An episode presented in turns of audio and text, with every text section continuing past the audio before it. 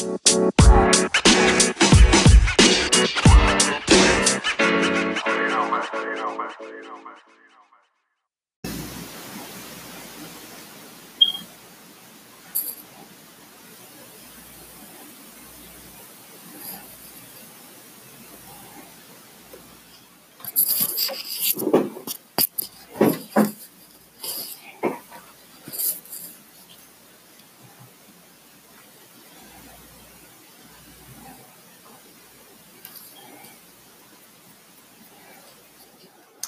Gracias, Mariana. ¿Qué onda, raza? Este, bueno, pues la, la, idea de la conferencia del día de hoy es platicar un poquito de cuál ha sido mi experiencia, de qué significa el emprendimiento más allá del emprendimiento como negocio, el emprendimiento empresarial y también de cómo podemos ir mejorando nosotros al, ir emprendiendo, ¿no? Analizando qué está sucediendo, tomando las mejores decisiones y todo esto hacerlo con base en información de valor, ¿no? Entonces, eh, va, vamos a arrancarnos. También les comento que ahí arriba de la presentación viene un link, justamente ahí le pueden picar y pueden poner sus preguntas en tiempo real para yo no tener que estarme eh, poniendo a revisar el chat y ahí mismo pueden, pueden preguntar cualquier cosa que, que tengan duda, ¿no? Muy bien. Bueno, les voy a platicar un poquito de cuál ha sido mi experiencia en el emprendimiento, en el emprendimiento social, en el emprendimiento político, en el emprendimiento como docente. Y algo muy importante es empezar aclarando, ¿no? Que muchas veces creemos que emprender solamente es un tema de negocio y empresarial y es solamente cuando voy a sacar una nueva empresa cuando realmente si nos vamos a qué significa emprender, es justamente empezar a hacer algo determinado cuando especialmente se exige esfuerzo o un trabajo que tiene mayor importancia o trascendencia en nuestra vida. Entonces, partamos de este punto, partamos del punto donde emprender no solamente es hacer un negocio y buscar inversionistas y tener un producto, sino emprender es poder explotar la motivación que nosotros tenemos este, y, y poder realizar acciones que nos lleven a un fin de ese emprendimiento. Para poder entender la historia, eh, mi historia personal, tenemos que tomar tres puntos clave de referencia, ¿no? Primero es entender que para emprender hay que tener una base teórica, ya sea que sea una carrera, que sea un estudio técnico, que sea un diplomado o incluso puede ser eh, temas autodidactas donde uno por motivación propia empiece a investigar de diversos temas ya que quieres desarrollar algo al respecto. Después, una vez que platiquemos un poquito de, bueno, de la base que a mí me tocó eh, de manera teórica, Ahora sí es, bueno, con esta base, cómo empiezo a dar mis primeros pasos, cómo empiezo a marcar mi camino en esta historia de emprendimiento. Y también algo muy importante es no quedarnos con la idea de que tengamos un camino ya predestinado. O sea, podemos empezar en cierta profesión o podemos empezar en cierta carrera o incluso hasta graduarnos de cierta carrera y eso no significa que nos vamos a mantener en ese mismo camino durante toda nuestra vida. Y por último, vamos a hablar ahora sí de, para poder emprender de manera exitosa, necesitamos tener la mayor información posible para tomar las mejores decisiones. Porque si no, pues andamos dando pasos de ciego, andamos nada más un día a la vez sin realmente poder tener un objetivo a largo plazo clave. Muy bien, vámonos con el primer tema. Eh, en mi experiencia personal, a mí me tocó, bueno, primero que nada, eh, les platico un poquito de, de, de, mis carreras. Yo estudié política en el Tecnológico de Monterrey y estudié economía en la UR. Y pues en ambas carreras el tema que se ve es algo muy teórico, ¿no? ¿Por qué? Pues porque claramente no es como que puedas hacer un proyecto en el que hagas políticas o en el que hagas decisiones económicas para una ciudad o para un país, ¿no? Prácticamente hay un espacio muy grande y por eso empezamos de esta manera, o sea, del dicho al hecho hay un camino por recorrer muy, muy grande. Entonces, hay que quedarnos con la idea de que la universidad nos da un apoyo de razonamiento, nos da un apoyo de análisis, pero no es una garantía de éxito. Y esto lo podemos ver cada vez más en, en el mercado laboral. O sea, ¿cuántas son las personas que ustedes conocen que estudiaron alguna profesión, pero no se dedican a eso o han cambiado totalmente lo que estudiaron por lo que se dedican, ¿no? Decidieron emprender un negocio que no tenía nada que ver con lo que habían estudiado. Entonces, algo muy importante es no dejarnos eh, sembrar o no quedarnos estáticos por qué fue lo que estudiamos. Siempre podemos seguir aprendiendo más cosas para poder explotarlas al momento de que la llevamos a práctica. Entonces, con esta base teórica de política y economía, ahora sí me gradúo de, de, ambas carreras y empiezo a trabajar. Inicialmente empiezo a trabajar en una consultoría, estuve siete años aproximadamente, seis años, y luego aparte yo empecé a desarrollar proyectos por mi propia cuenta y lo que podemos ver es que al momento de que empiezo ya a trabajar en política pública prácticamente como analista, ¿no? O sea, me tocó estar en más de 20 proyectos en los tres niveles de gobierno, o sea, a nivel federal, a nivel estatal, a nivel municipal. Y pues sí tenía mucho conocimiento teórico de cómo funcionaban las cosas, ¿no? O sea, tenía mucha metodología que se podía aplicar pero para poder hacer las mejores recomendaciones, todavía que había que hacer más análisis y sobre todo empezar a desarrollar más herramientas como consultor, algo que me tocó tener que desarrollar muchísimo fue el uso de Excel, ¿no? O sea, y por más sorprendente que suene, pues al menos en mi experiencia no me tocó tener clases de Excel avanzado para poder construir modelos econométricos, para poder construir modelos matemáticos que ayudaran a una mejor toma de decisiones. Entonces, esto es el primer punto que es muy importante. O sea, nosotros podemos seguir aprendiendo nuevas cosas y lo que vayamos a aprender en la teoría, lo que aprendamos en la universidad o en cualquier otro eh, diplomado o, en, en el salón, no es lo mismo que lo que vamos a ver en el mundo real. Entonces, siempre la experiencia te va a dar muchísimo más contenido, ahora sí, al conocimiento teórico que tú desarrollaste en el aula. Como asesor, lo que prácticamente te toca hacer es hacerte experto, experto en el uso de la metodología. A mí en lo específico me tocó meterme, o al menos los proyectos que me tocó desarrollar fueron muchos en temas de justicia, de seguridad, este, análisis de las cárceles, de pobreza, en temas de agricultura también me tocó involucrarme. Y prácticamente en cada uno de estos temas uno iba descubriendo más herramientas, más información, más indicadores, variables que te ayudan a tener muchos datos, ¿no? Pero terminamos siempre en un mundo de información y es aquí donde el análisis, esta intuición que desarrollas en parte por la experiencia y en parte por la teoría que ves dentro del aula, es lo que te ayuda a decir, ah, ok, esta es la información que yo necesito para poder tomar una mejor decisión. Ahora, como asesor, pues no es como que a mí me tocara tomar decisiones, sino a mí me tocaba hacer todo el análisis y ahora sí decirle ya sea a un secretario, a un gobernador, a un alcalde, decirle esto es lo que nosotros identificamos, esto fue lo que diagnosticamos, estas son las tendencias que estamos viendo y estos son los datos para que tú puedas tomar una mejor decisión. ¿No? Entonces, pues ahora sí, digamos que no me tocaba a mí tomar la decisión, pero sí dar toda la información para que se tomara esa mejor decisión. Algunos ejemplos que podemos ver justamente este, de, mi, de mi experiencia en, en campo en proyectos donde hay secretarios de Estado, me tocó estar directamente en el tema operativo con los policías, llevar turno con ellos para ver si hacían bien o no las cosas, capacitar a policías, estar también trabajando directamente con agentes ministeriales e incluso hacer diagnósticos de, de, los centros penitenciarios estatales, ¿no? Me tocó ir aquí al, al Topo Chico, a Cadereyta, este, a, a, justamente analizar cómo es que está operando y cómo podemos mejorar esta operación, que este es uno de los, uno de los puntos principales del emprendimiento. ¿Cuál es la información que ustedes necesitan obtener de toda su operación para saber si están haciendo bien o no la chamba que están haciendo. Y esto aplica para cualquier tipo de proyecto que tengan. No importa si es social, si es político, si es empresarial, si es de cualquier tipo de análisis que hagan, ustedes tienen que tomar datos para, con base en esos datos, decir, ah, ¿sabes qué?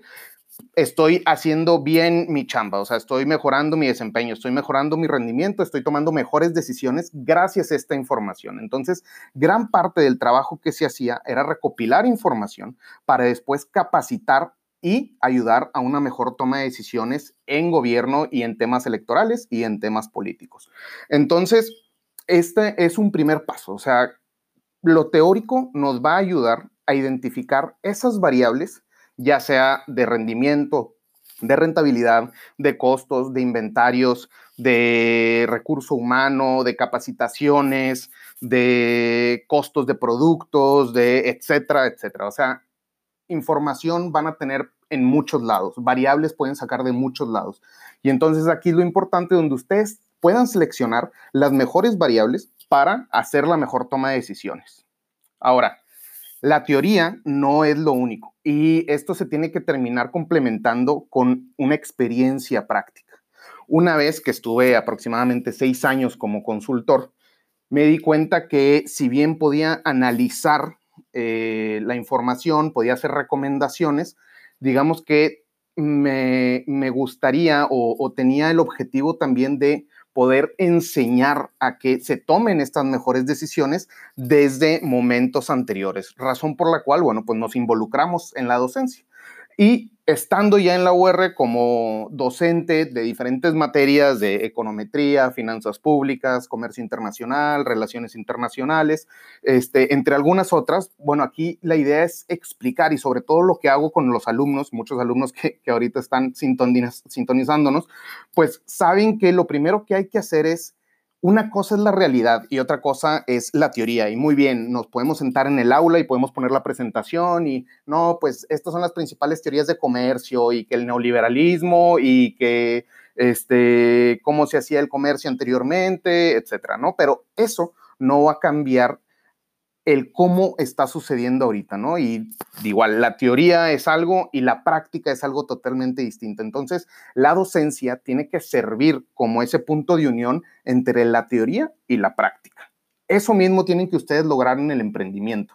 Como lo que yo aprendí en el aula, como lo que yo aprendí en cursos, en diplomados, etcétera, lo voy a aterrizar ahora sí en lo que yo estoy emprendiendo algo que me logró o me ayudó mucho a aterrizar lo, aprendido fue involucrarme en el negocio familiar.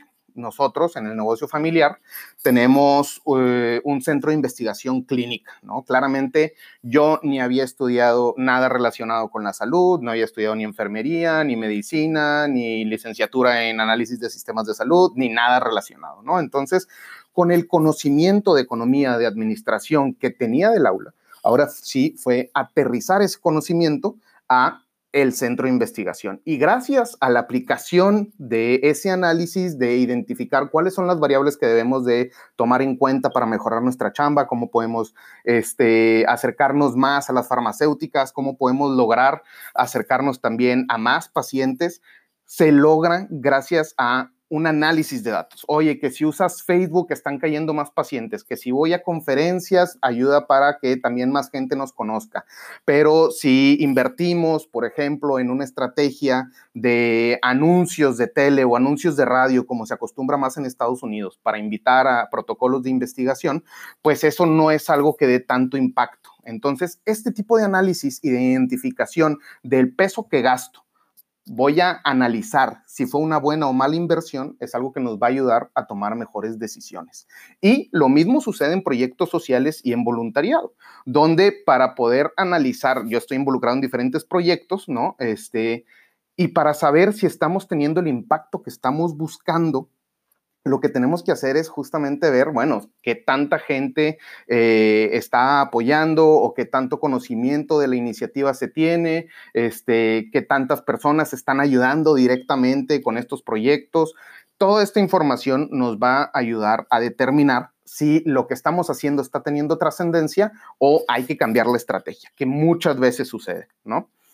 Entonces, una vez que ya tenemos, ahora sí, el análisis de la teoría después el análisis de cómo podemos aterrizar la teoría a la práctica, vayámonos a analizar qué es lo que está sucediendo en el mundo. Para poder emprender el día de hoy, es necesario poder conocer qué es lo que está sucediendo en el mundo todos los emprendimientos exitosos se han dado gracias a que conocen cuál es el contexto actual, se conoce cuáles son los mercados que se están abriendo, se conoce cuáles son las ventajas que podemos tener y cuál es la tendencia poblacional hacia qué y por qué. O sea, el hecho de que exista ahorita Facebook como una de las principales redes sociales no es una casualidad. O sea, se vio una oportunidad al momento de ver que la relación humana trasciende más allá de lo físico. Y justamente en, un, en una época de desarrollo de Internet, que fue aproximadamente allá del 2006, 2008, lo que vemos es cómo se transforma una relación humana, una relación social, al uso de esta misma relación a través de plataformas digitales. Entonces, para poder nosotros saber qué es lo mejor en lo que podemos emprender, tenemos que saber hacia dónde se está moviendo el mundo. Si ahorita intentamos emprender en industrias que ya están obsoletas o que sabemos que eh, están cerca de ser obsoletas, pues la verdad no vale la pena. Y aquí algo muy importante es sobre todo esto de la teoría. O sea, o sea, tenemos que pasar y entender que mucho de los conocimientos que nosotros estamos generando o que en algún momento llegamos a tener de nuestra carrera ya no es lo mismo y el mundo está cambiando constantemente. Entonces, vamos a platicar un poquito más de qué es lo que está sucediendo en el mundo para que nosotros podamos tener una mejor toma de decisiones y decir, ah, ¿sabes qué? Voy a emprender en esta tecnología o voy a emprender en este tipo de herramientas o voy a emprender en nuestra nueva industria que probablemente se vaya a desarrollar gracias a todo el avance tecnológico que estamos teniendo, ¿no?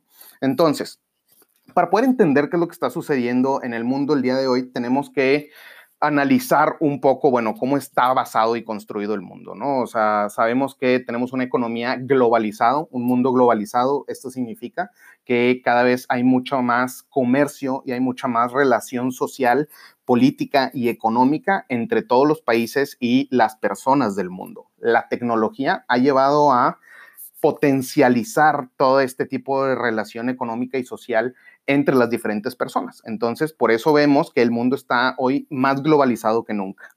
Uno de los puntos más importantes para poder resaltar el mundo globalizado es justamente el sistema económico en el que estamos. Estamos en un, al menos eh, en México, podemos entender que estamos en un sistema económico neoliberal, un poco más también como el gringo, que significa que el mercado es eh, el que principalmente es el que está determinando los precios y los productos que se están intercambiando entre las personas, ¿no? Entonces, este, entre personas, empresas y gobierno. Entonces, llega justamente ahorita, como podemos saber, nos encontramos en medio de una pandemia, ¿no? Entonces, algo que históricamente no nos había tocado en un mundo contemporáneo. ¿Cuál es la diferencia de una pandemia en este momento? Que gracias a la globalización, la pandemia se ha esparcido muchísimo más rápido. Este esparcimiento se da por la interconexión que ya tenemos entre los diferentes países, pero también la pandemia saca a relucir cuáles son las desventajas o cuáles son las principales críticas del sistema económico que tenemos el día de hoy, sobre todo en México. Entonces, vemos que pues las recomendaciones que se están dando para la pandemia no son para todos. O sea, sabemos que hay una distribución de ingreso muy desigual que está afectando a las personas. No todos tienen la, eh, el privilegio de poder autorrecluirse. Hay muchas personas en nuestra economía que viven al día, que de hecho es la mayoría de las personas, ¿no? O sea, recordemos que México sigue teniendo índices muy importantes de pobreza y desigualdad. Este, vemos que también en México, sobre todo, la informalidad es enorme. O sea, se calcula entre un 20 y un 40% la informalidad que tenemos en México con respecto al PIB. Y esta trae graves consecuencias económicas que no nos permite poder desarrollar más nuestro país. También hay una brecha salarial y de género muy importante, o sea, personas que aunque tengan igual una misma carrera universitaria, simplemente el hecho de venir de uno u otro contexto les va a dar un pago distinto en las empresas. Y algo también muy importante que se nos olvida. En este mundo globalizado, lo que más vemos que destaca usualmente son empresas grandes, ¿no? Pero las empresas grandes son las mínimas, si bien son las que aportan más al PIB del país, de la ciudad, del estado, son las que aportan menos al trabajo y al ingreso de las familias. O sea, dicho de otra manera, la gran mayoría de las empresas son pequeñas empresas, en donde están trabajando la gran mayoría de las personas, ¿no? Ahora, ¿qué es lo que está sucediendo por la pandemia? Vemos que el desempleo se fue a tope.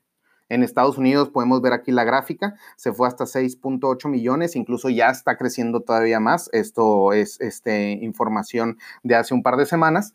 ¿Y qué es lo que está sucediendo? Pues básicamente vemos que la pandemia está forzando a que la economía tenga que meter un freno de mano y esto es muy distinto a una crisis económica. ¿Por qué? Porque una crisis económica nos da una caída inmediata y a partir de esa caída inmediata empezamos una recuperación. Acá lo que está sucediendo es, es le metimos freno de mano a la economía y el reto va a ser qué tan rápido podemos motivar a que la economía vuelva a arrancar y vuelva a empezar a generar desarrollo y crecimiento. El reto ahora es justamente cómo vamos a hacer que vuelva a arrancar. Y si queremos que nuestra economía arranque en el mismo sistema que ya vimos que no es el mejor sistema. Ahora, es el mejor sistema que hemos utilizado hasta ahorita. Podemos ver aquí las gráficas, ¿no? O sea, si bien estos son el promedio de, ingreso este, en, en, hogares en Estados Unidos, y podemos ver que sí ha habido un mayor crecimiento, sobre todo en México, se dio sobre todo en la época de los 60s, 70s, y lo que podemos ver es que sí hay más ingreso para, para, las familias, pero si se fijan en comparación del 20% mayor, el 60% y el 20% menor, y luego metemos al 1% más alto de ingresos, vemos que ha sido una distribución totalmente inequitativa. O sea, sí este tipo de economía nos, ha dado mucha riqueza, sí, este tipo de economía ha dado mucha producción. En términos generales, hay reducido la pobreza, hay una mejor calidad de vida, pero si nos vamos a un análisis de distribución de ingresos, vemos que la gran mayoría de la riqueza no se está yendo a la mayoría de las personas, se está quedando concentrado en los que están a mero arriba. Ahora, algo también muy importante, digamos, va a pasar esta pandemia. O sea, esperemos que en un par de meses las cosas empiecen a arrancar otra vez, empecemos a regresar a la normalidad. Pero algo que no ha parado y que no va a dejar de parar es el desarrollo tecnológico. Y el desarrollo tecnológico está cambiando totalmente cómo funciona la economía y las industrias que se están desarrollando. Todo esto ha sucedido por más de 200 años. La tecnología destruye industrias y destruye trabajos pero la misma innovación va a crear nuevas industrias y también va a crear nuevos trabajos, ¿no? En general, la mayoría de los nuevos trabajos que se han creado gracias al desarrollo tecnológico son más seguros, son más cómodos y tienen mejor paga que antes, ¿no? Pero no vamos a frenar este crecimiento industrial. Al contrario, este, este crecimiento industrial va a seguir aumentando exponencialmente. Y aquí lo que nos tenemos que repensar es para querer emprender en un mundo futuro, si queremos emprender en Monterrey, en México, en estos cinco años, lo que tenemos que construir en estos cinco años es un sistema económico que sea más justo y más equitativo. ¿Por qué? Porque si nos mantenemos en este mismo sistema, créanme que las probabilidades de emprender cada vez son menores. ¿Por qué? Porque el sistema está siendo cooptado por unas cuantas empresas y la gran mayoría de las empresas, que son pequeñas empresas, que son los que dan la mayor parte de la chamba, están quedándose atrás. ¿Por qué? Pues porque no van a tener el poder económico para poder marcar las reglas. Y las reglas ahorita quienes las marcan son las grandes empresas. Entonces, si queremos tener un mejor contexto para emprender a futuro, tenemos que ya empezar a construir un sistema económico y un sistema jurídico más justo para que nos ayude a emprender. ¿Qué es lo que estamos viendo ahora en la tecnología? Si bien la tecnología, como ya lo hemos visto en estos últimos 200 años, ha destruido muchos trabajos, esto, eh, digamos, sucede constantemente. Y esto ha sucedido con cada una de las revoluciones industriales que ahorita las vamos a ver. Entonces, aquí el tema y que digamos hay prácticamente dos maneras de ver qué es lo que va a suceder a futuro. La primera es decir, oye, ¿sabes qué? Pues es que va a haber robots y va a haber inteligencia artificial y va a haber esto y va a haber lo otro y nos van a quitar muchas de las profesiones que tenemos. Eso sí, muy bien, puede que suceda, pero también toda esta tecnología va a crear nuevas industrias que ahorita ni siquiera tenemos pensadas o que ni nos podemos imaginar, ¿no? Entonces, ¿cuál es el reto de lo que vemos en esta nueva revolución industrial? Es que estamos empezar, empezando a cruzar un umbral, ¿no? O sea, sabemos que los robots y las máquinas básicamente las empezamos a utilizar o se han utilizado para trabajos repetitivos y lo que está sucediendo es que creemos que hay ciertos trabajos que son solamente para el humano, ¿no? Y solamente el humano va a tener esos trabajos. Pero lo que estamos empezando a identificar es que con inteligencia artificial, con computación cuántica y con otras tecnologías, puede que esta brecha de trabajos que solo son para humanos, temas como la intuición, temas como el conocimiento, pueden ser rebasadas por robots en algún momento o por algún tipo de tecnología distinto. Y esto es muy importante de analizar porque los trabajos son un elemento esencial en nuestra economía. Los trabajos nos ayudan no solamente a enfocar el esfuerzo que estamos haciendo en algún objetivo específico que nos ayuda a producir económicamente, sino también gracias a ese esfuerzo se están recibiendo ingresos, ingresos que después ayuda para tener una mejor calidad de vida, para poder consumir, para poder tener más desarrollo y generación de valor. Entonces, hay que repensar qué es lo que vamos a hacer con los trabajos como los conocemos el día de hoy. Esto mismo ha sucedido en las otras revoluciones industriales. Antes había chambas que ahorita ya no existen, ¿no? O sea, los botones, ¿no? La, raza que estaba en los elevadores y que le picaba literalmente al botón del elevador, abría y cerraba las puertas y esa era su chamba, pues eso ya no existe, ¿no? Los tomadores de boletos en el metro, en estadios, etcétera, también muchos se han perdido para automatizarse agentes de viaje, gente que trabajaba en las taquillas, granjeros también cada vez son menos porque ha sido más la maquinaria la que se ha involucrado en esa industria, pescadores e incluso en la misma industria manufacturera ya no son obreros los que están pique y mueve y esto y lo otro, ¿no? Sino muchas veces ya son máquinas que están automatizando el proceso. Lo mismo con el, este, la gente que trabajaba en el ferrocarril, gente que trabajaba como operadores de teléfono, oye, pues le quiero hablar a Panchito, ah, bueno, déjame desconecto y conecto acá, etcétera. Incluso muchísimos y muchísimas secretarias que antes era todo el día estar en la máquina, tecleando y mandando correos, bueno, no eran correos, sino mandando cartas, mandando notas, mandando memorándums, todo eso anteriormente era físico. Y todo eso es trabajo que dejó de existir. Pero no porque haya dejado de, existir ese trabajo significa que esos trabajadores no se trasladaron a otras industrias, que eso es justamente lo que podemos ver. Entonces, por más revoluciones tecnológicas que hayamos tenido, por más revoluciones industriales, podemos ver aquí una gráfica del desempleo en Estados Unidos. Aquí falta el pico del coronavirus, obviamente, este, pero podemos ver que en más de 116 años la tasa de desempleo se ha mantenido prácticamente en el mismo nivel en Estados Unidos. ¿Qué significa esto? Que si bien la tecnología destruye industrias, siguen creando trabajos en otros tipos de industrias nuevas, ¿no? Entonces, esto es algo muy importante que no podemos dejar de destacar. Estas son justamente el proceso de el cambio que producen las nuevas tecnologías y justamente en este procesito es donde nosotros tenemos que identificar dónde vamos a emprender. Tengo una idea y quiero saber si puede funcionar o no. Bueno, hay que justamente entender este proceso para saber si esa idea va a dar o va a florecer como un nuevo emprendimiento. Entonces, empezamos aquí con la nueva tecnología que se desarrolla, ¿no? Entonces, ¿qué es lo que provoca primero cuando se desarrolla una nueva tecnología? Se van a perder trabajos en todas esas industrias donde la tecnología llega a replantear al trabajador. O sea, salió igual, este, la computadora, ¿no? Pues todas las personas que estaban como secretarias dejan de trabajar y pierden su chamba. Pero en esta nueva tecnología, lo que empieza a ver, ah, ¿sabes qué? Pues es que para tener computadoras, tú necesitas empresas que te den tu mantenimiento de las computadoras, que te den tus actualizaciones, que te den, etcétera, etcétera, ¿no?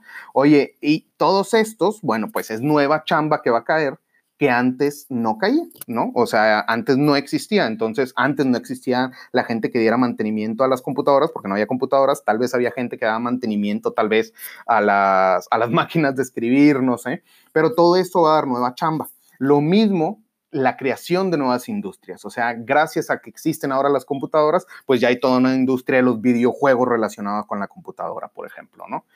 Esto muchas veces es el desplazamiento que vemos a nuevas industrias, o sea, de personas que terminaron con un trabajo obsoleto que ya fue sustituido por una nueva tecnología, van a pasar a nuevos trabajos en nuevas industrias o en las mismas eh, empresas que dan soporte a esas nuevas industrias.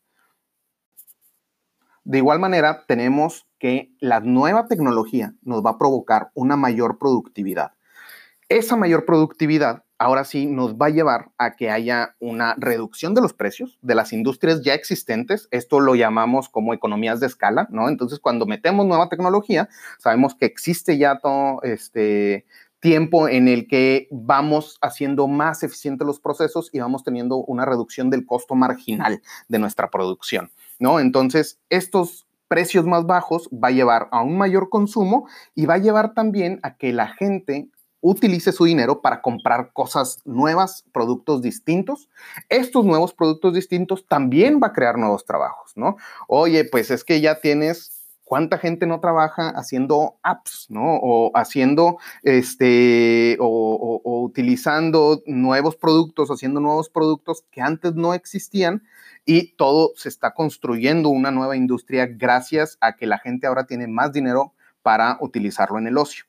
Aparte de eso, gracias a una mayor productividad, vemos que las industrias se expanden. Entonces, es por esto que las grandes empresas, un Google, un Tesla, por ejemplo, conforme van alcanzando estas economías de escala, se van expandiendo y van llegando a nuevos países, van llegando a nuevos lugares y ahí están contratando más gente. ¿Cuál es el reto?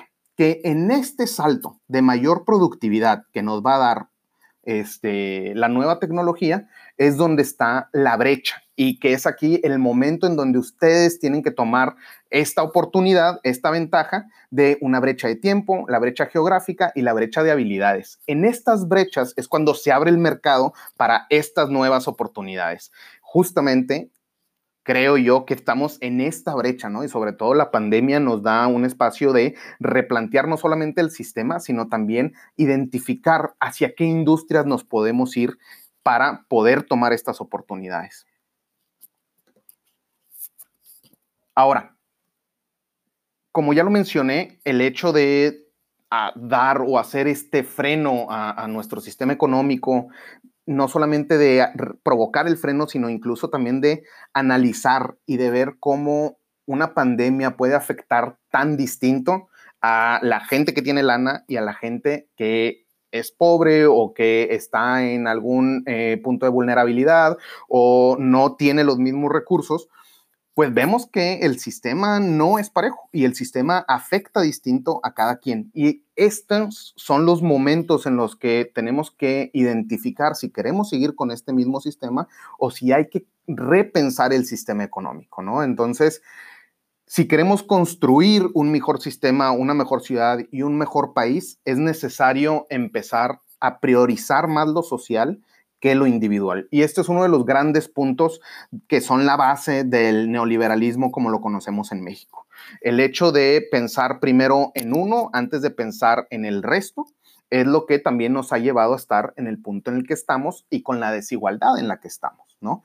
Entonces, es muy importante compararnos con otros países, sobre todo países nórdicos o algunos países del norte de Europa, eh, también Japón, por ejemplo, Corea del Sur, eh, Singapur, donde el enfoque es lo social. Y si bien, o sea, aquí algo muy importante es, no, no estamos haciendo una crítica al capitalismo, ni hay que tumbar el capitalismo y vámonos a una utopía comunista, no.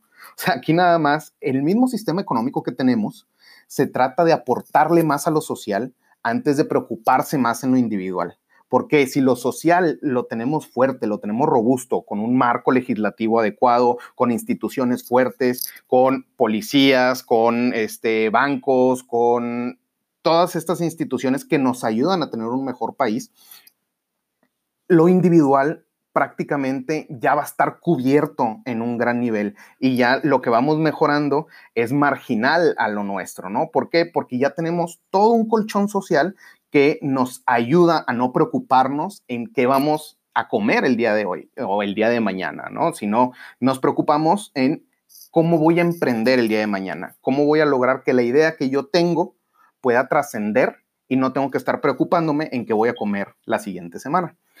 Es muy importante eh, poder repensar este sistema. Aquí justamente hace un par de semanas también la Secretaría del Trabajo, está Luis Alcalde, nos planteaba, ¿no? Cómo vemos la diferencia entre la pérdida de empleo que ha habido por las empresas grandes y las empresas medianas y pequeñas.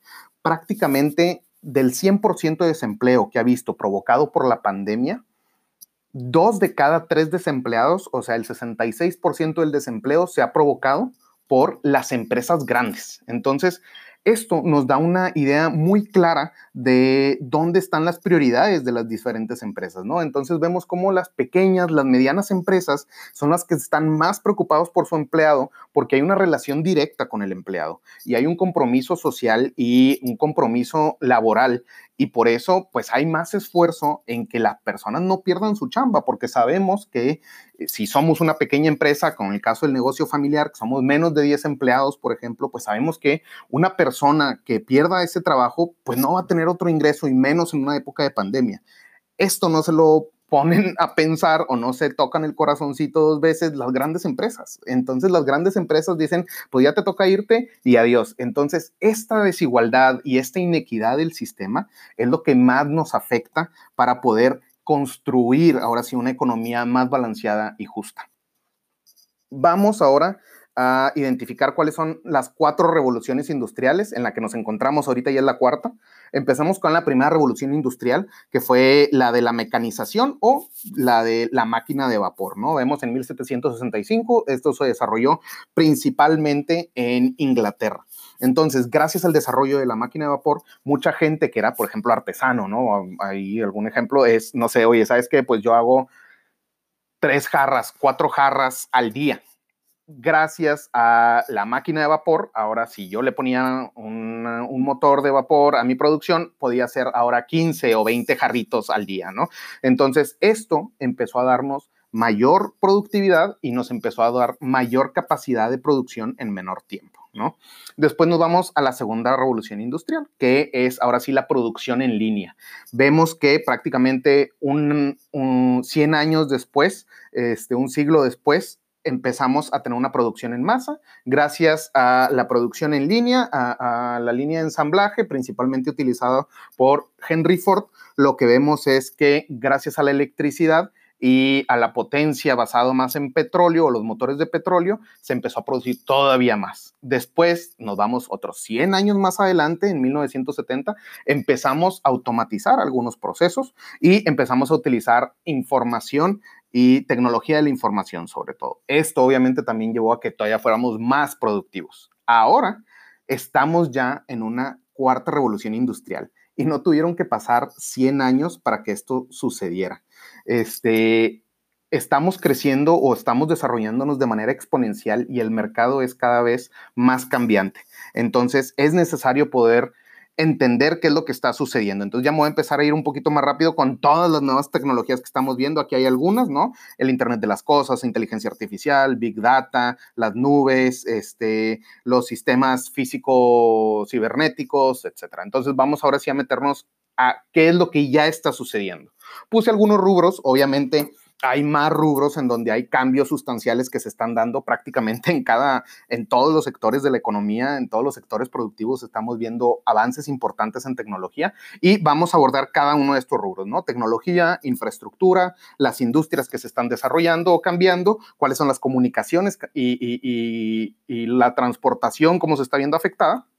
Y sobre todo, ¿cuál es el futuro laboral? ¿Por qué? Porque también esto es algo muy importante. Si queremos emprender, no podemos seguir teniendo la misma idea de recurso humano que había hace 10, 20 años. Ya hay muchos más estudios que nos ayudan a entender que el humano no es una máquina, que el humano debe ser tratado distinto, debe tener un acompañamiento distinto para poder explotar al máximo todas nuestras habilidades. Entonces, vámonos primero con el tema tecnológico qué todo lo que está sucediendo en tecnología y todavía faltan muchas más cosas. Estas son algunas de las que eh, estuve compilando. Primero tenemos la computación cuántica. Estas son computadoras cuánticas. Entonces la computación cuántica va a dar un salto impresionante en la manera en la que desarrollamos la tecnología. Actualmente tenemos una computación binaria, ¿ok? Que prácticamente todos son ceros y unos. Esos son bits. Entonces, todos los programas, aplicaciones, internet, todo lo que conocemos de tecnología está construido en una computación binaria, toda la programación, etcétera, ¿no?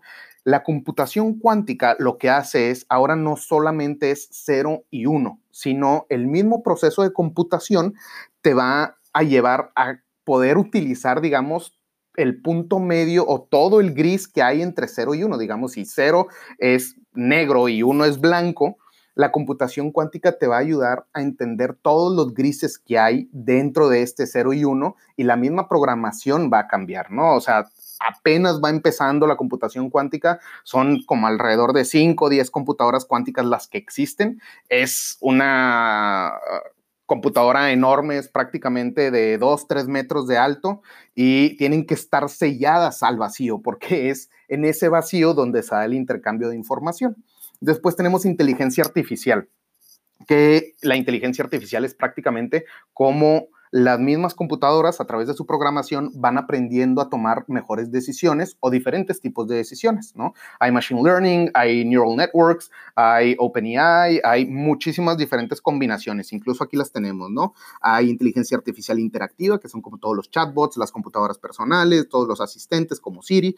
Eh, tenemos también reconocimiento de texto, de, de habla a texto, conversaciones, también tenemos inteligencia artificial visual, ¿no? Como realidad aumentada, tenemos funcional, este, que es el Internet de las cosas, ¿no? Que es prácticamente utilizar toda la información que utilizan diferentes aplicaciones, herramientas, instrumentos y poder explotar esa información que generan para optimizar su uso. También vemos que va a haber una mayor automatización industrial automatización en comunicaciones y en transporte. En comunicaciones y transportes ahorita nos metemos, pero en automatización industrial estamos viendo que la línea de producción están siendo cada vez más robots y menos humanos. Hay una frase que de hecho menciona Elon Musk que quisieron llevar la automatización a otro nivel, pero pues ya no les dio. ¿Por qué? Porque justamente dijeron, oye, ¿sabes qué? Pues todavía no es tan óptimo meter tanta máquina y tan pocas personas.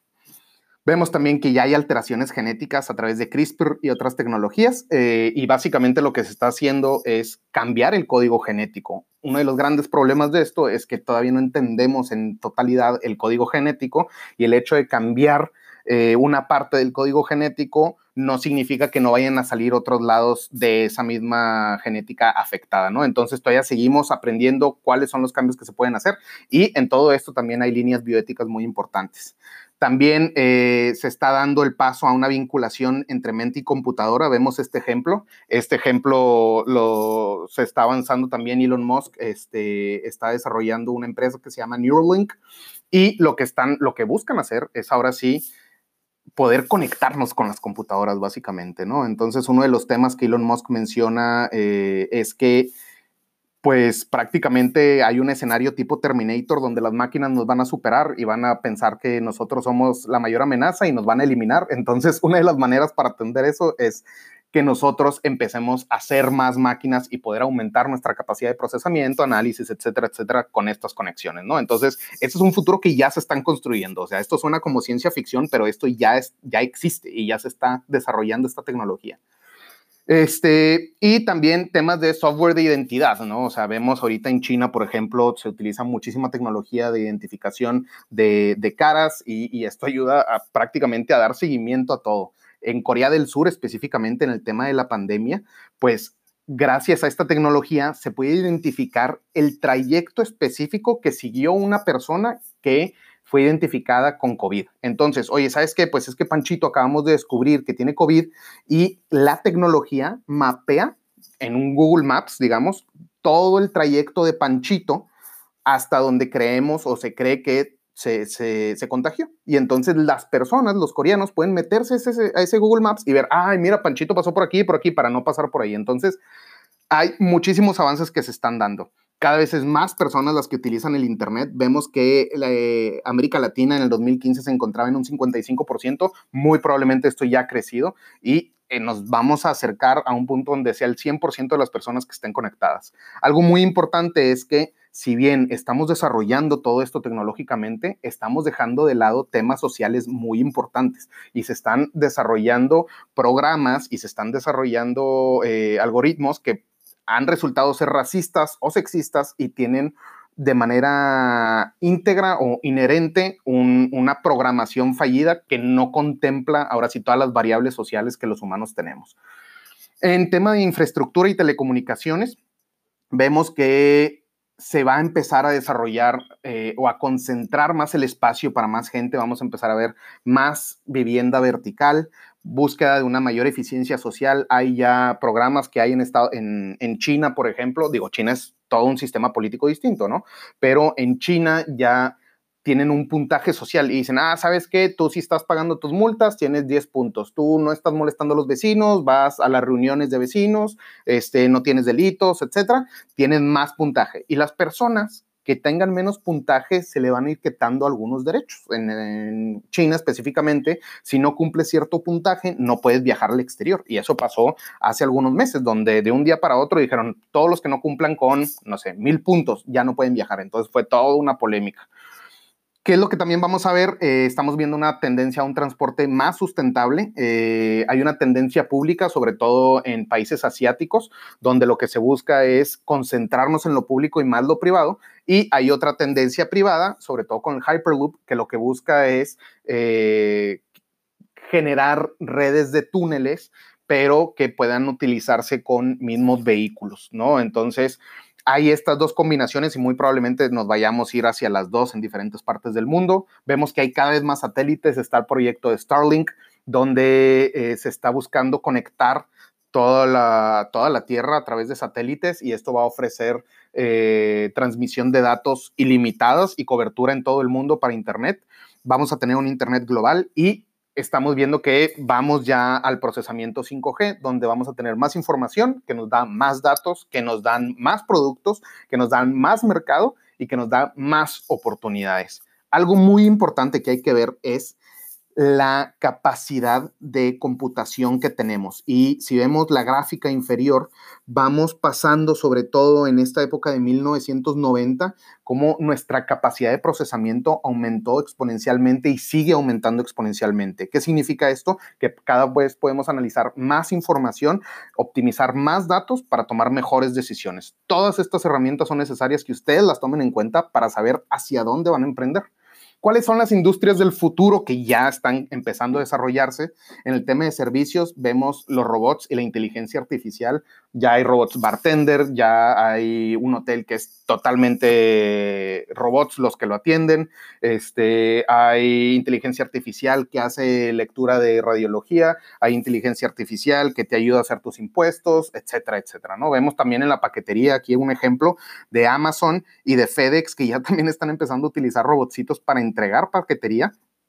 Y algo también muy importante es todo este análisis de información que se está dando para tratar mejor o tener mejores recursos humanos, tener mejor salud y tener mejor investigación, porque al fin y al cabo toda esta tecnología no es solamente para ciertas industrias, sino esto se termina utilizando de diferente manera en cada una de las industrias. En salud, para poder tener mejores médicos, tener telemedicina, en recursos humanos está todo el tema de mindfulness, de wellness, eh, en investigación, pues el desarrollo, por ejemplo, en mi área de, de investigación clínica, el desarrollo de un protocolo es estar probando nuevas moléculas, que muchas veces, pues lo que necesitas es computación cuántica que tal vez se vaya a utilizar para desarrollar nuevas moléculas que sean más eficientes. En transportación vemos que ya va a haber más autonomía, los carros Tesla prácticamente ya se están manejando solos y muy probablemente vayamos a pasar a un esquema de carros compartidos donde tú no tengas el carro como tal, sino tal vez tengas una membresía o algo similar también drones, eh, gente que va a estar volando en drones, este, y vemos también los viajes de SpaceX y Blue Origin. Especialmente aquí, eh, SpaceX lo que está buscando es que en menos de 30 minutos vas a treparte a un cohete, vas a salir de la atmósfera y en menos de 30 minutos vas a poder estar del otro lado del mundo, ¿no? Entonces todo esto ya se está desarrollando. En manufactura sabemos que ya hay una clara automatización de los procesos, que cada vez van a ser menos obreros los requeridos para producir. En finanzas ya vemos que el mundo electrónico es lo que está empezando a tomar todo. El Bitcoin es, bueno, todas las diferentes criptomonedas son, empiezan a ser más utilizadas para la economía formal. Y vemos que el monopolio del dinero que tienen los gobiernos está empezando a caer. Y sobre todo en el tema energético, algo que también vemos hoy, que el barril de petróleo ya no vale nada, es más, el futuro está en negativo, casi casi tienes un barril de petróleo, le estás perdiendo, este, está pasando de lo fósil a lo verde. hay todo un tema de cuánto se va a tardar, que si lo fósil es mejor, perdón, que si lo verde es mejor que lo fósil, que si ciertas industrias no van a cambiar, etcétera. Bueno, ya veremos cómo la economía lo va impulsando al cambio. Estas son las principales industrias que tienen más riesgo de automatización y estos son justamente los países que tienen más riesgo de automatización, ¿no? Entonces vemos que pues los cocineros, la construcción, la limpieza, eh, todos los choferes y la transportación, el trabajo de agricultura, la manufactura de ropa, servicios personales, ventas, son las que están en mayor riesgo de automatización. Entonces, entre más repetitivo eh, es una tarea, este, pues es más fácil que vaya a ser eh, reemplazada por algún tipo de tecnología. ¿Cuál es el futuro laboral? Entonces, todo esto está cambiando y esto es lo importante de replantearnos la economía del futuro, ¿no? Entonces, sabemos ya que los trabajos son un elemento esencial para, eh, para nuestra economía. Entonces, tenemos que empezar a construir una economía donde esté basado en la sociedad y si bien antes nosotros éramos el motor de la economía, porque nosotros éramos los que trabajábamos para la economía, ahora eso va a cambiar y las máquinas van a ser más el motor y nosotros vamos a ser el piloto de esa economía. Pero para poder ser el piloto de manera equitativa y que no veamos la desigualdad que tenemos, es muy importante poder desarrollar derechos laborales para esta nueva época. O sea, eliminar las tareas repetitivas que se dan, tener derechos laborales progresistas como el tema de home office, como eliminar el outsourcing, como tener este, representación o, o, el hecho de poder estar trabajando a distancia o el hecho de no trabajar en horarios específicos, todo esto va a ir cambiando poco a poco. De hecho, la pandemia aceleró gran parte de estos cambios. Vemos que también la mujer eh, está participando más en la economía prácticamente después de 1940. Eh, bueno, a raíz de la Segunda Guerra Mundial, la mujer empieza a, a participar más en el mercado y tenemos un 80% de participación de las personas o de la población en el mercado en Estados Unidos. Entonces, esto va a seguir en esta misma tendencia. Entonces, la gente tiene que seguir trabajando y siendo productiva, nada más hay que ver cómo lo vamos a lograr. Este, y por último, también una de las grandes propuestas es el ingreso básico universal, que pues al fin y al cabo ya no vamos a ser los humanos los que vamos a recibir ingreso por trabajar. ¿Por qué? Pues porque van a ser las máquinas las que van a estar trabajando por nosotros, que esa es la tirada de la tecnología, o sea, por eso se ha ido desarrollando y por eso sigue creciendo. ¿Cuál es el tema? Que lo que se está proponiendo es tener un ingreso básico donde pues no todos van a tener trabajo porque ni siquiera va a haber suficiente trabajo para todos. Esa es una de las teorías, ¿no? Sabemos, ya, ya vimos que el trabajo se va a ir adaptando, pero como quiera es importante que aunque no trabajes, tú vas a tener derecho a un ingreso básico, a un dinero básico por existir que asegura ese ingreso que no te vayas a morir. Básicamente esa es la idea, que el ingreso básico universal sea tu colchón de supervivencia y con eso tú ya puedes concentrarte en qué quieres desarrollar, en qué quieres emprender, ¿no? Entonces hay muchos movimientos para impulsar el ingreso básico universal. Hubo muchos candidatos en Estados Unidos que lo han propuesto y también en Europa se, se está empezando a aplicar y hay muchos proyectos que se están haciendo y está teniendo buenos resultados en su mayoría. Ahora, ¿cuáles son las ventajas y las desventajas que estamos teniendo? Eh, vemos que es muy importante analizar la tendencia poblacional. Hay que ver, pues, qué es lo que va a pasar con las grandes empresas, si vamos a estandarizarnos y van a ser prácticamente solo un cúmulo de empresas las que vendan de todo, que es lo que está sucediendo en muchas industrias. Y también hay que ver el control e impacto que se va a tener por el análisis y el procesamiento de información. Algo que ha provocado también mucha polémica es como, por ejemplo, el tema de Cambridge Analytica, que con los datos de Facebook se explotaron los datos de Facebook para después crear campañas falsas en tema político y al momento de el referéndum de si Gran Bretaña se salía o no de la Unión Europea, salieron todas estas campañas. Entonces, ellos ya sabían hacia qué personas mandar estas campañas que iban a ser más susceptibles de creérsela. Gracias a esta campaña, la gente terminó votando por 1% de diferencia en salirse de la Unión Europea y ahorita ya están fuera de la Unión Europea. Entonces, toda la información que se está sacando de todas las plataformas que existen, de todas las herramientas, pues al fin y al cabo son herramientas y nos pueden servir para bien o para mal. Entonces depende más qué uso le damos nosotros para poder mejorar la humanidad o irnos para atrás. También ¿Cuáles son las grandes ventajas que vamos a ver en estas economías? Que pues va a haber oportunidades ilimitadas gracias a un mercado ultra segmentado. O sea, ya le podemos llegar a todo el mundo. Tengo varios conocidos que tienen aquí su negocio en donde traen productos de China, el producto que la gente le esté pidiendo aquí, entonces los pide a China, le llegan y aquí ya los vende a las personas. Pero si se fijan, sigue habiendo ese contacto. O sea, sigue siendo, oye, ¿sabes que Yo vivo aquí y a mis conocidos, a mis clientes que son de Monterrey, pues yo les voy a mandar esto, ¿no? También hay otros a nivel nacional. Este, pero aquí lo importante es justamente ver qué oportunidades va a haber. Entonces, este, ¿cómo nos podemos preparar para este nuevo sistema o para construir un nuevo sistema o para emprender en nuevas oportunidades?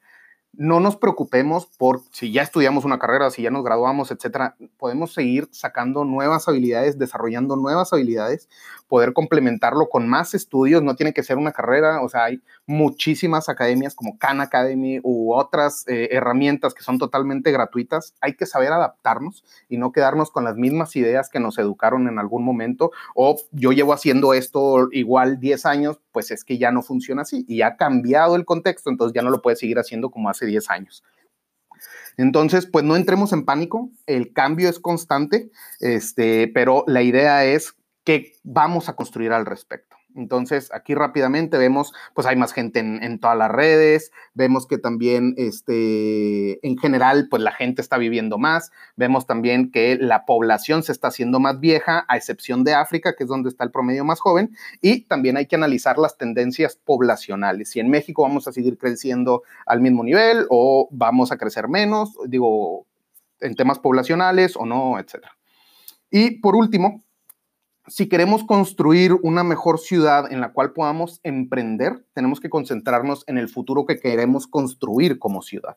O sea, si ahorita ustedes quieren emprender, oye, ¿sabes qué? Pues ya tengo esta oportunidad, ya tengo esta idea y la quiero desarrollar aquí en Monterrey, algo con lo que nos vamos a topar a fuerzas es el sistema que ya existe. Entonces, que si tienes que sacar estos permisos, que si tienes que hacer esto, que si tienes que dar moche, que si, etcétera, que si es en servicios, que si es en esta otra industria, etcétera, etcétera, etcétera. Entonces, si queremos construir un contexto mejor para emprender, básicamente nosotros tenemos que concentrarnos otra vez en construir una mejor ciudad qué es lo que está pasando, quiénes viven aquí, igual lo que les decía, ¿no? Prácticamente casi 90% son microempresas aquí en Monterrey, este, vemos 10% que son pequeñas de hasta 50 empleados pero de 51 o más son menos de 3% las empresas, ¿no?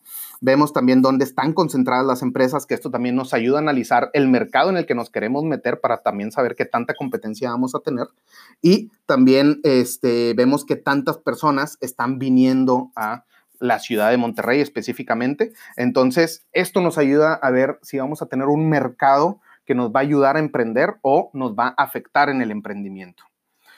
Para cerrar, jóvenes, nada más les quiero comentar que, bueno, al fin y al cabo, la historia nos da herramientas para poder entender cuáles han sido nuestros errores y cuáles han sido nuestros aciertos y cómo hemos llegado a construir la ciudad o el país que tenemos el día de hoy. Lo que hoy es México es por todo el camino que ya se trazó, pero el futuro no está escrito. Y día a día nosotros vamos escribiendo cuál es la historia que queremos contar a las personas que van a venir después de nosotros. Entonces, nosotros juntos son, somos los que podemos escribir una nueva historia para nuestra ciudad, una nueva historia para más oportunidades y una nueva historia para poder seguir creciendo como regios y como mexicanos. Y pues sería hasta aquí la presentación. Muchas gracias por su tiempo. No sé si tengan dudas, tengan comentarios. Aquí me quedo conectado otro rato. Y pues muchas gracias por, por sintonizarnos.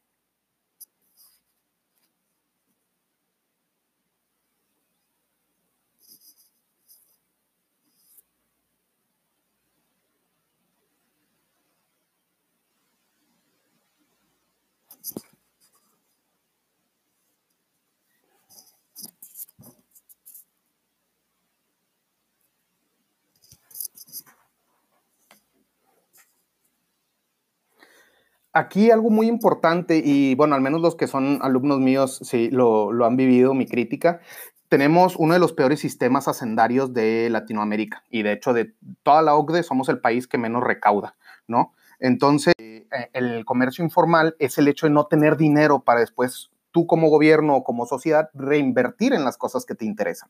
Entonces, si ni siquiera estamos recaudando dinero, de, por toda la economía informal y luego la economía informal no le da derechos laborales a estas personas, pues obviamente los que están en economía informal ahorita son los que están en mayor riesgo de sufrir por todo el tema de la pandemia. ¿Por qué? Pues porque no tienen ni seguro de desempleo, no tenían ahorros, no tienen, etcétera, etcétera, ¿no? Entonces, pues aquí sí depende mucho de los incentivos que Hacienda dé y del esquema que querramos construir en el tema sendario para poder reinvertir todo ese recurso y enfocarlo a industrias más competitivas, ¿no? Pero pues eh, igual, o sea, el tema sendario nos puede dar para muchísimo, pero vemos que, por ejemplo, ahorita con la pelea del pacto fiscal, ¿no?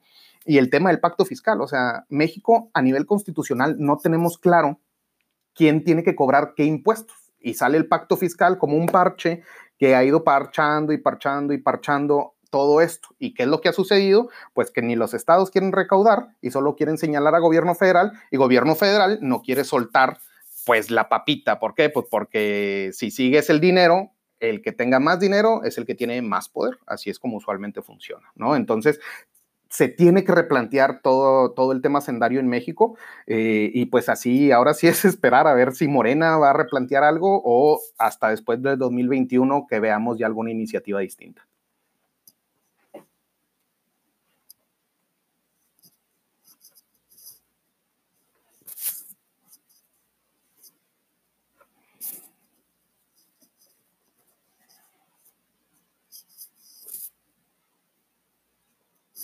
Totalmente. No sé si como tal ya inteligencia artificial, creo que sí. Por ejemplo, ya le puedes meter tu chatbot, o sea, en Facebook, tú sí tienes tu página como pyme, tú le puedes meter un chatbot y le programas todas las respuestas, este, y ya puedes atender a cualquier persona que te busque sin el hecho de tú tener ahí algún community manager o alguien que dé seguimiento, ¿no? Ese es un tipo de inteligencia artificial. Pero eh, hay otras herramientas tecnológicas que no tienen que ser forzosamente inteligencia artificial, que ya se pueden utilizar y que muchas pymes no están utilizando. Y esto es impresionante. O sea, vemos que, como les decía, ¿no? Prácticamente 90% de las empresas son pequeñas empresas, de 0 a 10 empleados. Hay una cantidad de herramientas que pueden utilizar y que no utilizan que ayudarían a optimizar toda su producción, a poder vender más, etcétera. O sea, un ejemplo muy claro es, yo llegué a involucrarme en el negocio familiar y en el negocio familiar pues empezamos a utilizar indicadores de desempeño, empezamos a utilizar encuestas a nuestros clientes, empezamos a hacer recopilación de bases de datos, de información, etcétera, etcétera, etcétera. Entonces, y este ya pues ya está consolidado el negocio familiar, ¿no? O sea, ya vamos a cumplir 10 años en el negocio familiar. Y aún así faltaban muchas cositas que muchas veces damos por sentado o no hay personas especialistas en eso. Entonces creo que más que irnos, por ejemplo, a, ay, ¿sabes que Ya puedo agarrar inteligencia artificial para mi negocio. Creo que hay ya todo un, tipo de herramientas tecnologías que se pueden utilizar en beneficio de, de, las pequeñas empresas. Tan sencillo como poder cobrar con tarjeta. O sea, a mí se me hace impresionante cómo pues todos los, todos los localitos de taquitos, de garnacha, de lo que gustes y mandes, tan sencillo como ya comprar tu, tu, tu, pues tu chip o tu aparatito para poder cobrar con tarjeta en el teléfono y eso te va a aumentar tu cantidad de ventas. Así de sencillo. Entonces, creo que hay muchas más soluciones sencillas que se pueden utilizar antes de irnos a tecnologías tan complejas.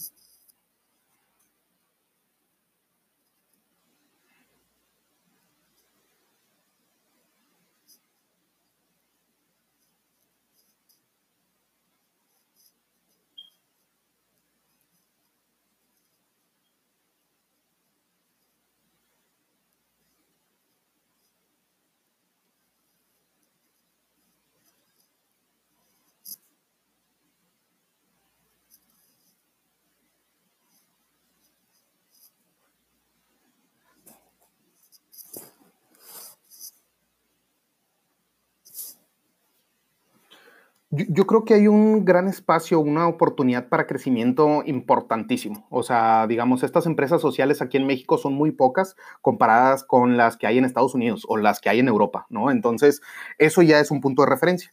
El otro punto es que a lo que me refería justamente con el cambio de sistema y de prioridades del sistema es eso. Sabemos que, o sea, no, el PIB no te mide todo. O sea, por ejemplo, el PIB no te va a medir eh, cuáles son los beneficios de tener tantos árboles, ¿no? El PIB te agarra un árbol, el árbol lo destruyes y haces un lapicito y el lapicito o las hojas sí cuentan para el PIB, pero tener ahí al árbol no cuenta para el PIB. Entonces, esto es un ejemplo muy sencillo para poder identificar qué, qué es lo que nuestro sistema está priorizando. Y entonces ahorita nuestro sistema lo que prioriza es producir y producir y producir. Y tenemos que cambiarnos ese chip y quitarnos esa idea de que el PIB es lo máximo y es lo único que hay que utilizar. Y hay que concentrarnos más en cómo realmente vamos a generar valor social, ¿no? Entonces, hay muchas iniciativas que, que podemos hacer que crezcan empresas sociales. O sea, en vez de que hagas tu año de servicio militar, pues que se haga un año como en Estados Unidos, hay uno de, que en vez de que se hagan servicio militar, van y dan clases en, en, diferentes partes del país, ¿no? O que hagas cierto tipo de servicio social o cierto involucramiento en alguna actividad social, ¿no? Y lo mismo, nosotros en vez de caer en este mismo ciclo de consumo, que es igual, en la base del sistema que tenemos actualmente, pues es consumir, ¿no? Y consume y consume y consume y tenemos a todas estas marcas de ropa que a cada rato nos hacen consumir y comprar y demás, ¿no? Entonces, creo que hay que bajarle un tantito a todo este consumo para concentrarnos más en la creación de valor social. Pero para lograr esto, sí, digamos, ahora sí es cambiar el chip y es apenas poco a poco. Creo que, por ejemplo, la generación a la que le doy clases, eh, a, los, a los centennials, traen una idea social muy distinta, muy fresca que hay que tomar en cuenta y que esto incluso a ustedes también les va a ayudar al momento de emprender para un proyecto social, para una empresa social, este, pues van a tener un mercado que les pueda apoyar y ayudar más en su misma generación que en generaciones más viejas, ¿no? Pero, pero sí, creo que sí tenemos que reenfocarnos un poquito y pasar del consumo a la generación de valor.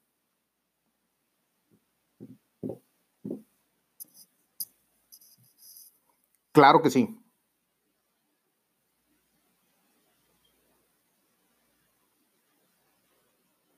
Eh, para el futuro, eh, bueno, para el futuro supongo que como, como tiempo, ¿no? No como herramienta financiera. Este, yo lo que le recomiendo es que, miren, a mí lo, algo que me ha servido mucho, yo constantemente estoy consumiendo noticias, no tanto, pero sí consumo mucho análisis, porque muchas veces la noticia es nada más el titular de AMLO se compró un estadio de béisbol, ¿no? Y ya que te pones a investigar, pues ves que no es como te lo pinta el titular, ¿no? Este, yo lo que le recomendaría es poder tener, eh, pónganse a leer libros como Sapiens, a mí me gusta, eh, es muy buen libro, como libros que nos ayuden a, entender un poco más de cómo funciona la humanidad y cuáles son las tendencias que tenemos de la humanidad, ¿no? Eh, la presentación eh, me pueden escribir a mi correo, eh, les voy a dejar aquí mi correo y les puedo compartir sin problema la presentación. Y prácticamente ahí hay diferentes fuentes de información que, que les pueden ayudar a, poder analizar hacia dónde vamos. Y, creo que sobre todo, no sé, yo también estoy en muchos newsletters, de, me, llegan correos de, de, análisis, de tecnologías, de hacia dónde se está moviendo las nuevas industrias. Esto es lo que más o menos me ha dado un poquito más de idea de ver, ah, mira, este Elon Musk está haciendo esto por esto, Bill Gates está haciendo esto por esto otro este, Jeff Bezos está moviendo hacia acá. Entonces es muy importante seguir a los líderes industriales y a los líderes políticos para saber hacia dónde están moviendo el mundo, porque al fin y al cabo ellos son los que están tomando las decisiones. Entonces, creo que si, si podemos lograr descifrar esas tendencias, nos va a dar una ventaja para poder leer esas oportunidades cuando surjan.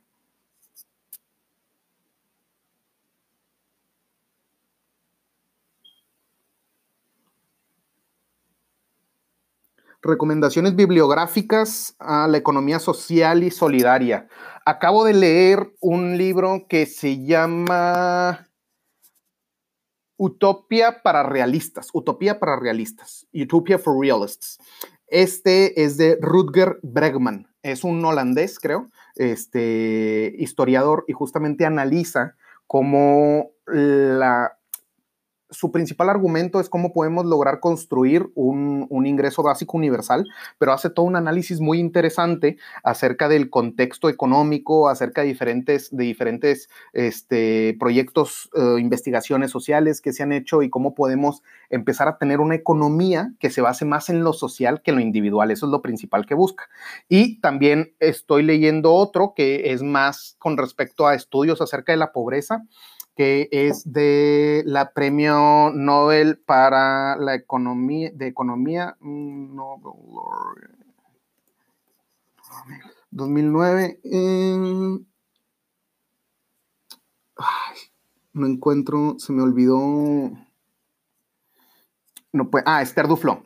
Entonces, Esther Duflo también tiene, tiene otro libro que se llama Poor Economics, Economía de la Pobreza. Entonces, en ese libro ella hace todo un compilado de investigaciones científicas que se hicieron en temas de economía y de hecho a mí es algo que se me hace muy interesante, es cómo utilizar el método científico para desarrollo social. Entonces, esto es increíble porque dice cómo pues hemos estado dando como estos, estos pasos de ciego, e, estos tiros al aire intentando resolver la pobreza o intentando resolver la desigualdad en vez de utilizar ya el método científico y lo que conocemos, que hemos utilizado para la salud, para la ciencia, para la tecnología, para las comunicaciones, para la transportación, para todo hemos utilizado el método científico, menos para la sociedad. Entonces, lo que proponen es justamente empezar a utilizar más el método científico para poder hacer mejores políticas públicas y para poder atender mejor la economía, porque no es lo mismo darle 100 pesos o 100 dólares a una persona que está en Noruega a darle 100 dólares a una persona que está en Estado de México. ¿No? Entonces,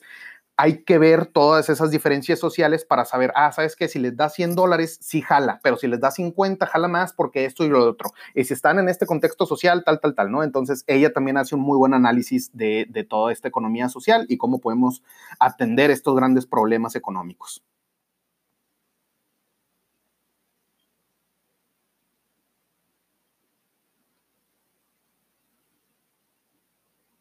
¿Sí? ¿Me escucho?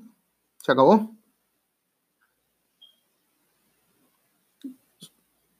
Mm. ¿Qué tenía que realizar el Estado en la reactivación económica después de la pandemia?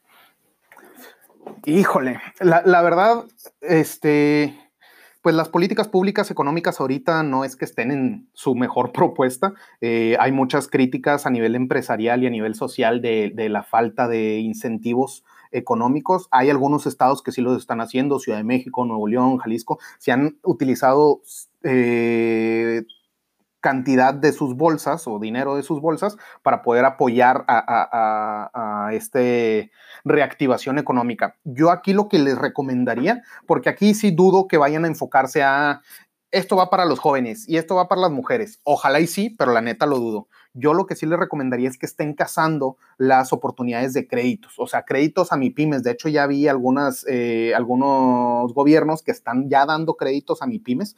Entonces, yo lo que les recomendaría es que se pusieran a cazar esos créditos, ver cuáles son los requisitos que necesitan para, incluso ustedes lo pueden tomar como emprendimiento. Y así, pues ustedes serían como parte de esta ola de, que, empieza gracias a, a los créditos que está dando gobierno, podrían ustedes empezar a desarrollar eh, estas oportunidades e ideas que ustedes ya tienen en mente, ¿no? Entonces yo sí les recomendaría eso, porque sí va a haber, va a haber un, buen espacio de oportunidad y de bajar recurso para, para poder crecer.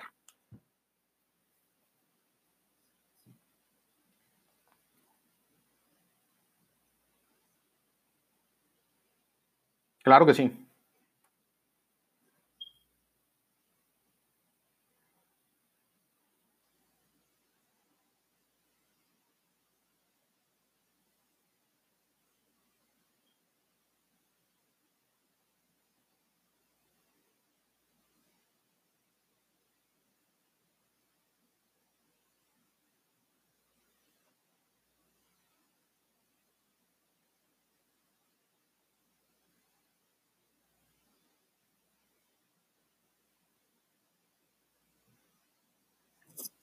A ver, me dice que estás presentando, pero no, no sé por qué no me deja ver.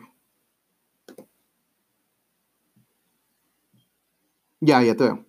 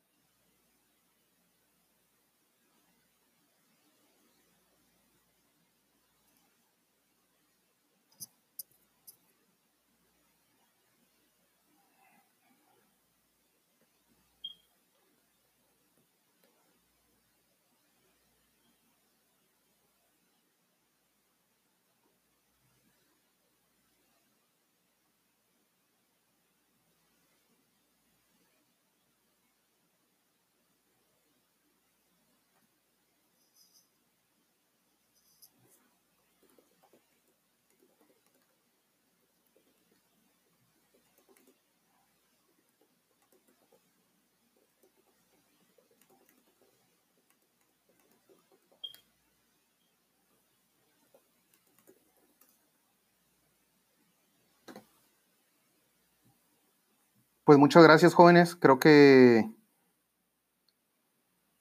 Creo que se desconectó. Ah, va. Sí, no, no se preocupen. Va que va. Pues muchas gracias, Mariana. Muchas gracias, Gabriel, por, por la oportunidad. Y pues ya saben, ¿no? Aquí seguimos a la orden para cualquier otra oportunidad que surja. Hasta luego. Hasta luego. Buenas tardes. Gracias.